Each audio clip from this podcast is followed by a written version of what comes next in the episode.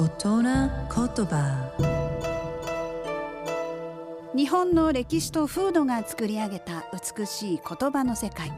その一言に豊かな情緒を感じその一言で自然や人の世を表現。創造と破壊を繰り返してきた言葉たちから毎週一つピックアップ。その独特な表現を味わう大人言葉。今週の大人言葉は忍びない我慢できない。耐えられないという意味ですね。この忍びないんですがっていう言葉を申し訳ないんですがという意味で使ってる人はいませんか？こう忍ぶには辛いことを我慢するじっとこらえる耐える。こう自分の存在や行いを人に気づかれないようにする。外から見えないようにして身を置く隠れるといった意味がありますが忍びないの忍ぶは我慢するっていう意味なんですね。忍ぶがないと言ってるんで我慢することができないという意味になります。